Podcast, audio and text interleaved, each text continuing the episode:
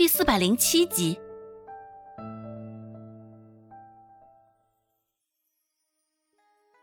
周芷坐在位置上，左边是顾母，右边是顾寒征，顾寒生坐在他的对面。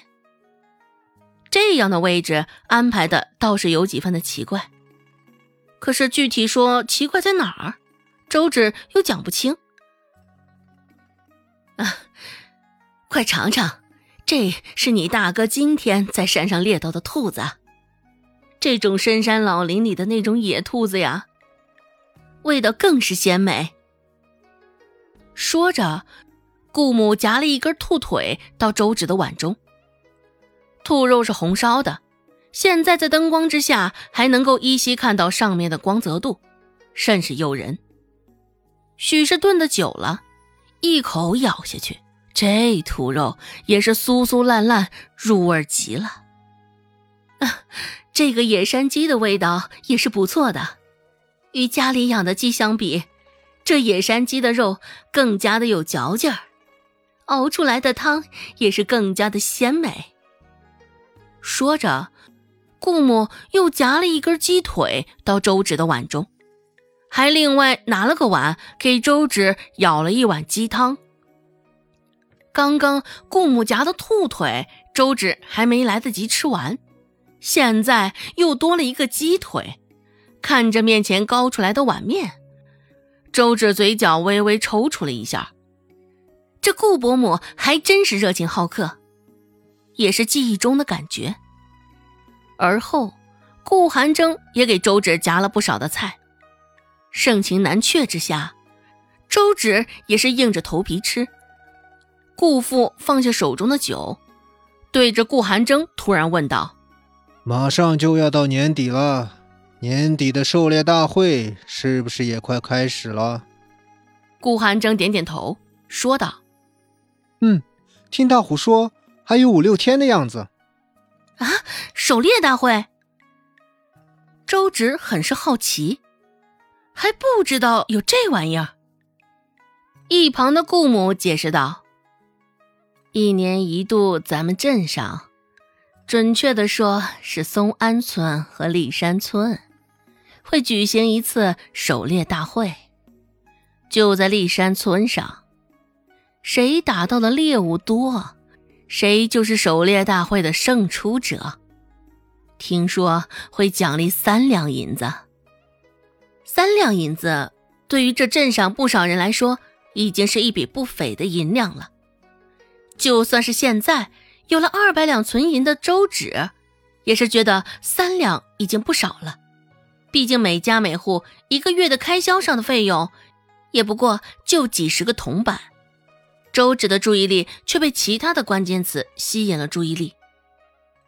周芷有些紧张的问道：“啊，姑母。”你说这狩猎大会是在立山村上举行的？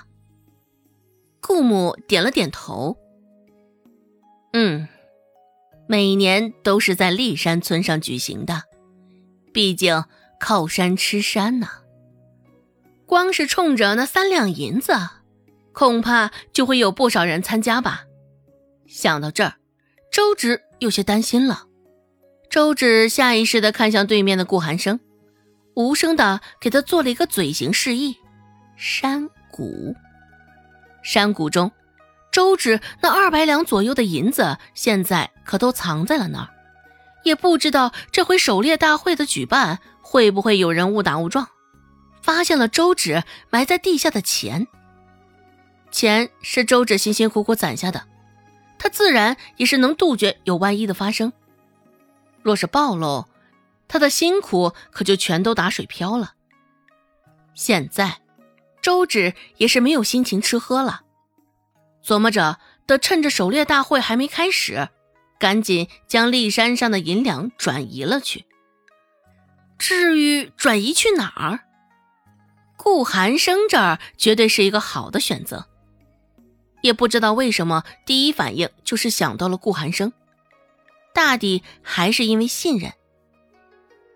两个人认识的时间也算久了，顾寒生的确是能信得过的。顾寒生也察觉到了周芷现在的紧张不安，也解读出了他刚刚的口型。顾寒生也一下子就猜到了周芷现在在紧张什么，大抵就是为了银两。也是，像周芷那样的小财迷，的确是应该紧张才是。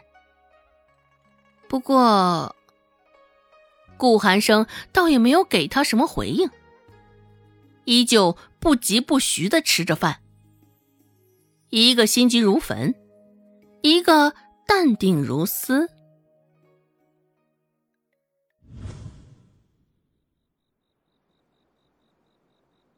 夜色浓重，空气中还氤氲着淡淡的雾气。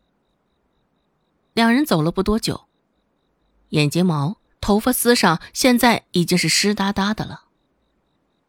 趁着顾寒生送他这个机会，周芷也是直接向他表露了心迹。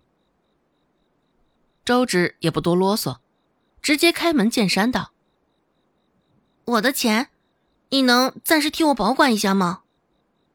也是早就预料到了周芷会这么说，顾寒生的脸上也没有丝毫的意外，哼，神情淡然，只是喉咙间却溢出了一声轻笑，笑声很轻，却也是很好听，声音一晃而过。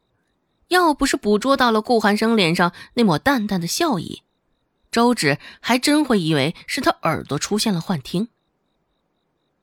顾寒生说道：“为何？我可不是什么好人，不乐意做什么好事。”周芷撇了撇嘴，甚是不满的扫了他一眼，转身之后，周芷脸上却又换上了讨好的意味，舔着脸迎上前说道。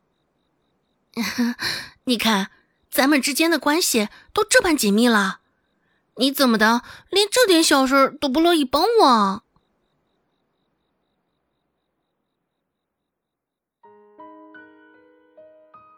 本集播讲完毕，感谢您的收听，感兴趣别忘了加个关注，我在下集等你哦。